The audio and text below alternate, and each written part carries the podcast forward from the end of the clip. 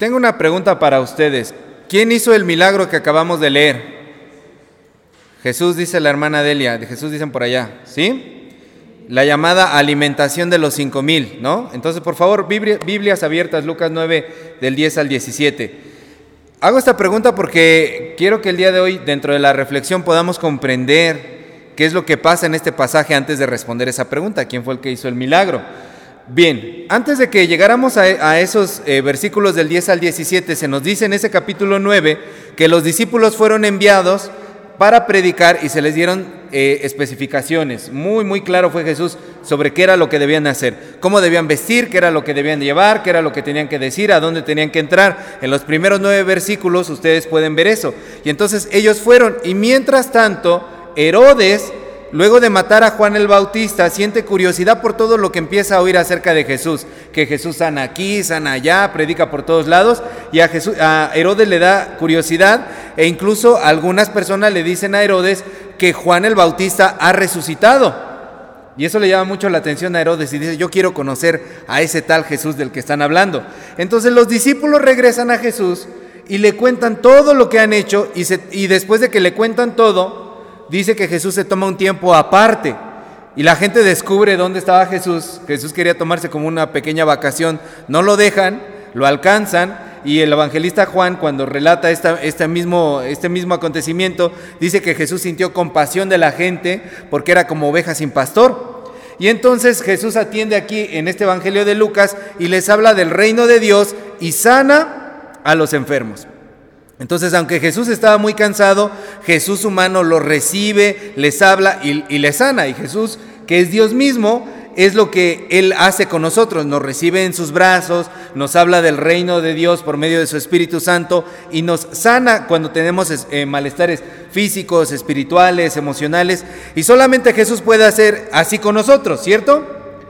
Pero e, es aquí cuando empieza a llegar la gente eh, y se empieza a dar la noche y están en un lugar desértico y los discípulos se acercan a Jesús y le dicen, oye Jesús, despide a la gente porque ya se está haciendo de noche y, aquí es desierto y que se vayan a sus casas o que busquen algún lugar donde quedarse aquí en, en los lugares aledaños para que puedan hospedarse y para que puedan comer porque nosotros no tenemos cómo. Pero entonces Jesús les dice algo ¿Qué hace que lo que les pregunté al principio tenga relevancia. La pregunta fue quién hizo el milagro.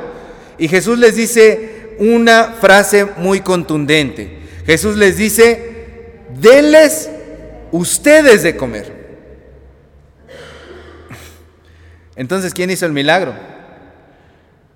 Y uno puede decir, ¿cómo, cómo que, que, les diéramos nosotros de comer, no? Podrían pensar los, los discípulos, nosotros, a cinco mil personas, nosotros que somos doce alimentar estos cinco mil, yo me imagino que, habrá pasado por la, mente de los discípulos. No sé qué hubiera respondido tú si Jesús te hubiera dicho eso a ti. Probablemente respuestas como no puedo, no tengo dinero, no, no nos damos abasto, no tenemos los recursos para poder hacerlo, no tenemos el, personal suficiente, no hay tiendas donde ir a comprar las cosas, no tenemos trastes para poder servir la comida, eh, no los conozco ni de mi familia son. Otro día con más calma, a lo mejor sí, ¿no? Muchas cosas nosotros a lo mejor pudimos pensar en ese momento si Jesús nos lo hubiera dicho a nosotros y seguramente también este tipo de cosas estaban por la cabeza de los discípulos, pensando en sus limitaciones, pensando en su escasez o quizá pensando hasta en su poca disposición para ayudar, porque ya era noche, a lo mejor muchos de ellos ya se querían ir a, descansar, también ya se querían olvidar de todo el ajetreo que significaba estar con Jesús. Y entonces quizá alguien tenía alguna cita con alguien, tenía algún asunto que resolver y no podía quedarse allí. Entonces las respuestas que debieron estar en la mente de los discípulos pudieron ser varias. Y ellos eran como nosotros. Y lo vemos cuando ellos responden a Jesús.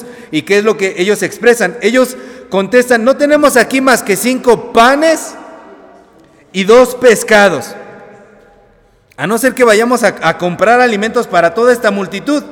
Y en las palabras de estos discípulos podemos ver como extrañeza, podemos ver enojo, como diciendo, ¿qué, le pasa a Jesús? ¿Por qué nos pide eso? ¿Por qué nos pide semejante tontería? ¿Cómo vamos a alimentar a cinco mil? ¿A quién se, se, le ocurre encomendarnos a nosotros, que somos tan poquitos, que tenemos tan poco, una labor tan grande? Y ahorita que estamos en el peor escenario posible, porque estamos en un desierto, si estuviéramos en una ciudad todavía, pero estamos en el peor escenario posible de nuestras vidas. No tenemos fuerza física para alimentarlos, ya estamos hasta cansados. Y uno podría pensar que ahí a lo mejor Jesús iba a revirar, ¿no? Iba a repensarlo y decir, no, pues sí me pasé, me pasé, ahora sí fui muy aventado, muy lanzado, mucha fe, pues mis pobres discípulos no pueden. Y Jesús no da ni un paso atrás, ¿eh? Jesús sigue adelante y, Jesús sigue con su plan loco y les dice, ¿qué cosa? Siéntenlos en grupos de qué? De 50 en 50. O sea, Jesús parece decidido que lo que les dijo, denles ustedes de comer, sigue en pie. Jesús no, no, no se ha echado para atrás. Y lo que pasa a continuación se describe con cinco verbos. Léanme por favor el versículo 16. ¿Qué dice el versículo 16?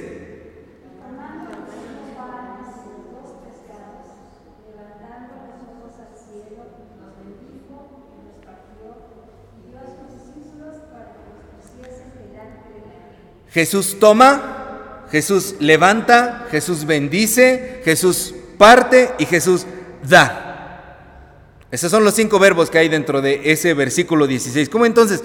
¿Quién alimentó a los cinco mil? La respuesta está en la orden de Jesús y en esos cinco verbos que están en el, en el versículo 16. La orden de Jesús es, denles de comer ustedes. Y las cinco acciones de Jesús son, primeramente, toma. ¿Qué toma? Los panes y los pescados. ¿De quiénes? De los discípulos. Toma lo que tenían los discípulos. ¿Y qué levanta Jesús? Levanta sus ojos al cielo. ¿Qué bendice Jesús? Los panes y los pescados. ¿Qué parte Jesús?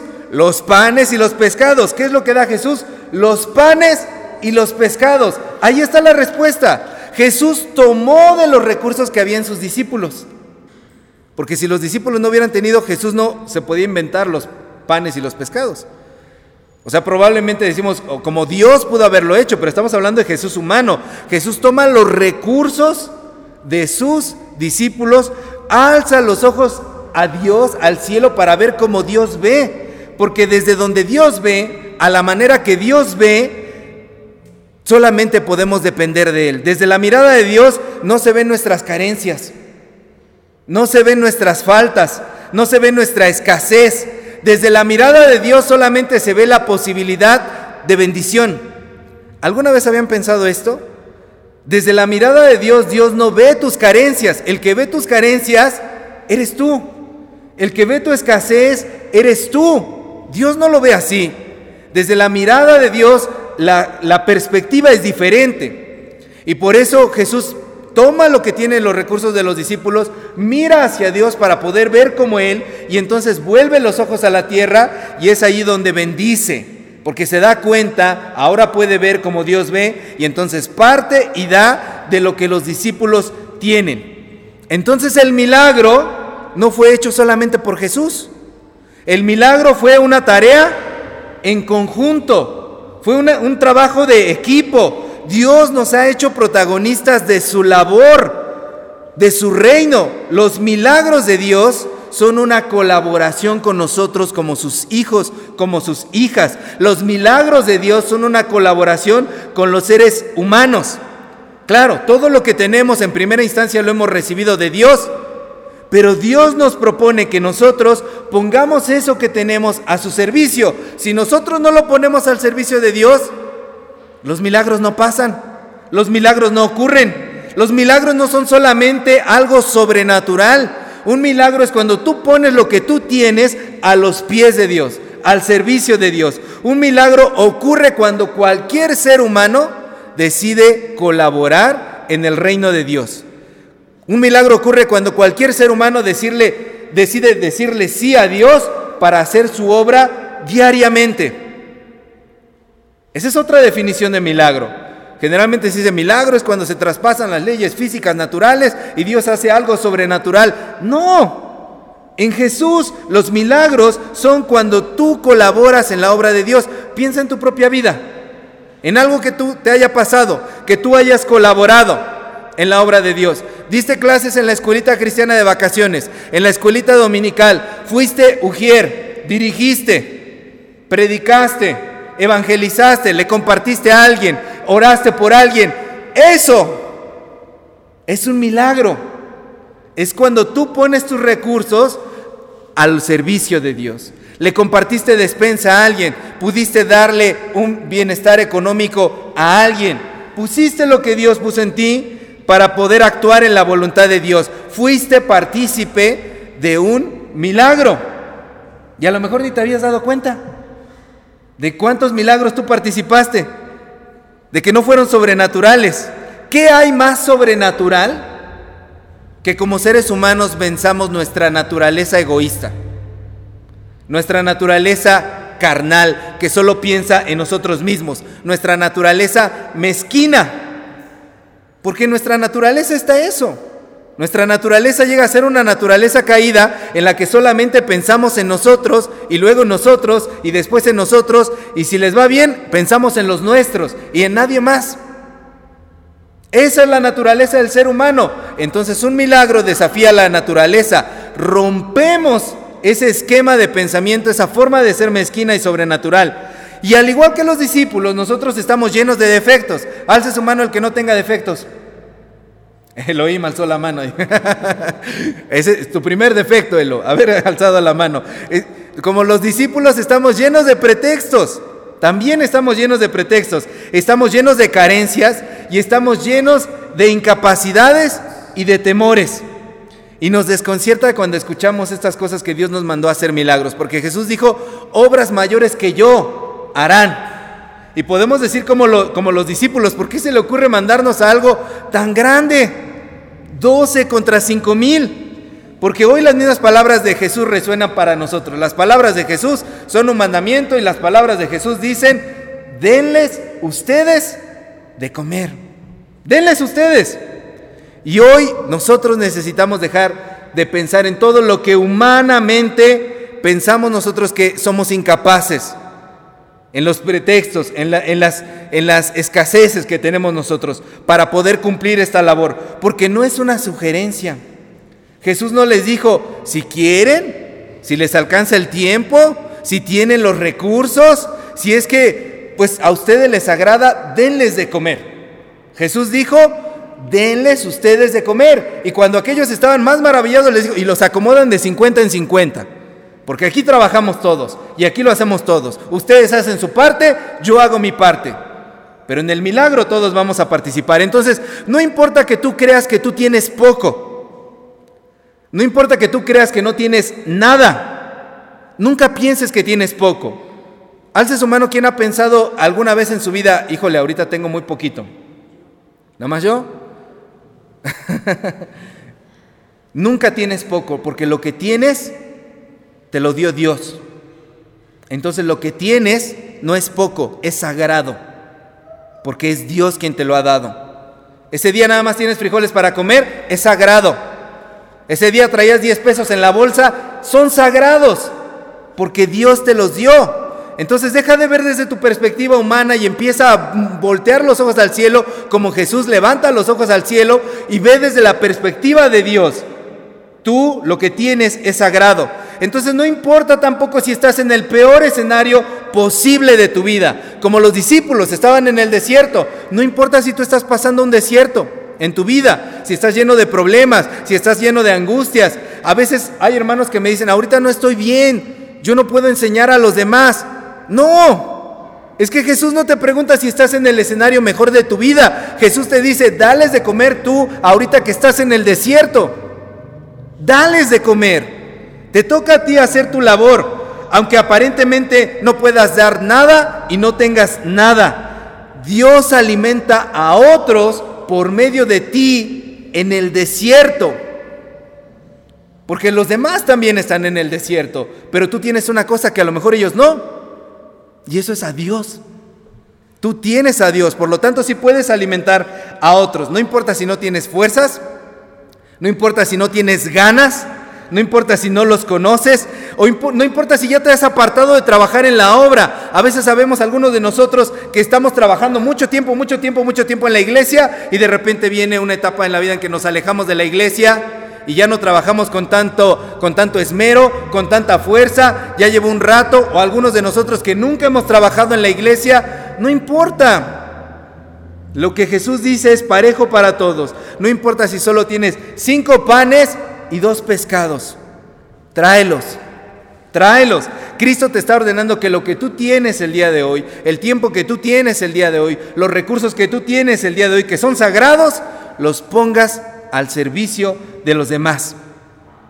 Y aquí yo pensaba en una pregunta que me pareció muy fuerte. ¿De cuántos milagros te has perdido por no participar en la obra de Dios? Si ya dijimos que eso es un milagro, ¿de cuántos milagros te has perdido por no participar en la obra de Dios? Espero que no de muchos. Espero que estés aprovechando los milagros, que dispongas tu vida ahora a poder servir, porque los milagros están en tu mano para poder bendecir a otros. La vida no se trata de que todo lo, lo resuelva Dios. Les decimos Padre, pero no estamos esperando que todo lo resuelva papá.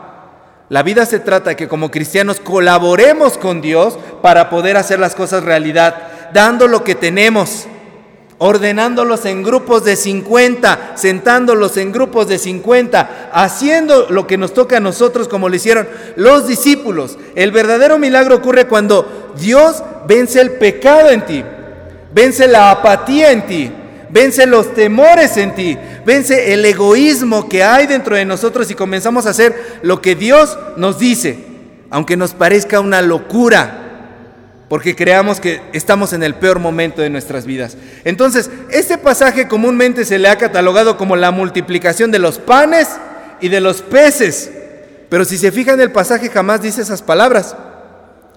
Jamás dice que Jesús multiplicó panes y peces. Lo que, eso es no lo que dice el texto, dice que todos colaboraron. Por eso para mí este pasaje se titula comida de traje. Esta es una comida de traje, como en la mañana, ¿verdad? Que festejamos a los papás. Todos trajeron y cuando todos trajeron, sobró, abundó. Como humanidad, cuando nos disponemos a todos a participar en esta vida como si fuera una comida de traje, abunda. Hablamos de que hay tanta escasez y es cierto, hay mucha escasez, mucha injusticia, mucha mala repartición de la riqueza y de los bienes. Eso es cierto. Pero cuando convertimos la vida en una comida de traje, basta, sobra y abunda. Porque somos partícipes de los milagros de Dios. Entonces toma lo que Dios te dio, a las mismas cinco acciones que Jesús. Toma lo que Dios te dio, alza tus ojos, bendícelo, bendice lo que tienes, pártelo y dalo a quien más lo necesita. Y Dios es el que va a hacer que alcance, porque el pasaje nunca se dice cómo fue que alcanzó, solamente dice que cuando pusieron sus recursos ahí a los pies de Jesús, Jesús hizo que pudiera abundar. Entonces Dios se agrada hoy en esta vida que es una comida de traje, Dios se agrada del guisado que tú trajiste. Dios se agrada del platillo que tú trajiste. Por eso Dios quiere que seas así, que seas de esos que participan, que dan, que cooperan, que ayudan. Que en la comida de traje no son nada más de los que van a comer, sino que pueden dar. Porque estamos desafiando la lógica humana. Y eso va a hacer que sacie toda la, la necesidad que hay y que hasta sobre. Atrevámonos a ser de los que participan en esta comida de traje. Vamos a tomar lo que Dios nos dio, vamos a alzar nuestros ojos, vamos a bendecirlo, vamos a partirlo y vamos a darlo, porque eso hacemos los que somos del pueblo de Dios. Amén. Pongámonos de pie, vamos a orar. Amado Padre, gracias, gracias por poner en nuestras manos los recursos que tenemos, Señor. Yo sé que mis hermanas y hermanos pueden estar pasando por desiertos personales, por situaciones difíciles, cada uno, Señor. Pueden estar pasando por dificultades, por preocupaciones, por estrés, pueden estar pasando por distintos desiertos, Señor. Pero tú has puesto cosas en nuestras manos. Ayúdanos a identificar con qué podemos bendecir a otros. Y que esta semana, Señor, podamos dar de lo que tenemos, podamos dar una palabra, podamos dar un recurso material, podamos dar un recurso económico, podamos dar unas palabras de ánimo, podamos dar del conocimiento que tú has puesto en nosotros de tu santísima palabra, Señor. Ayúdanos a compartir, ayúdanos a poner en manos de otros, Señor, lo que tú has puesto en nosotros porque no escasea, Señor, y nos haces partícipes de estos milagros. Gracias, Señor, porque nuestra vida misma es un milagro constante cuando la ponemos en ti, Señor, en Cristo Jesús. Amén.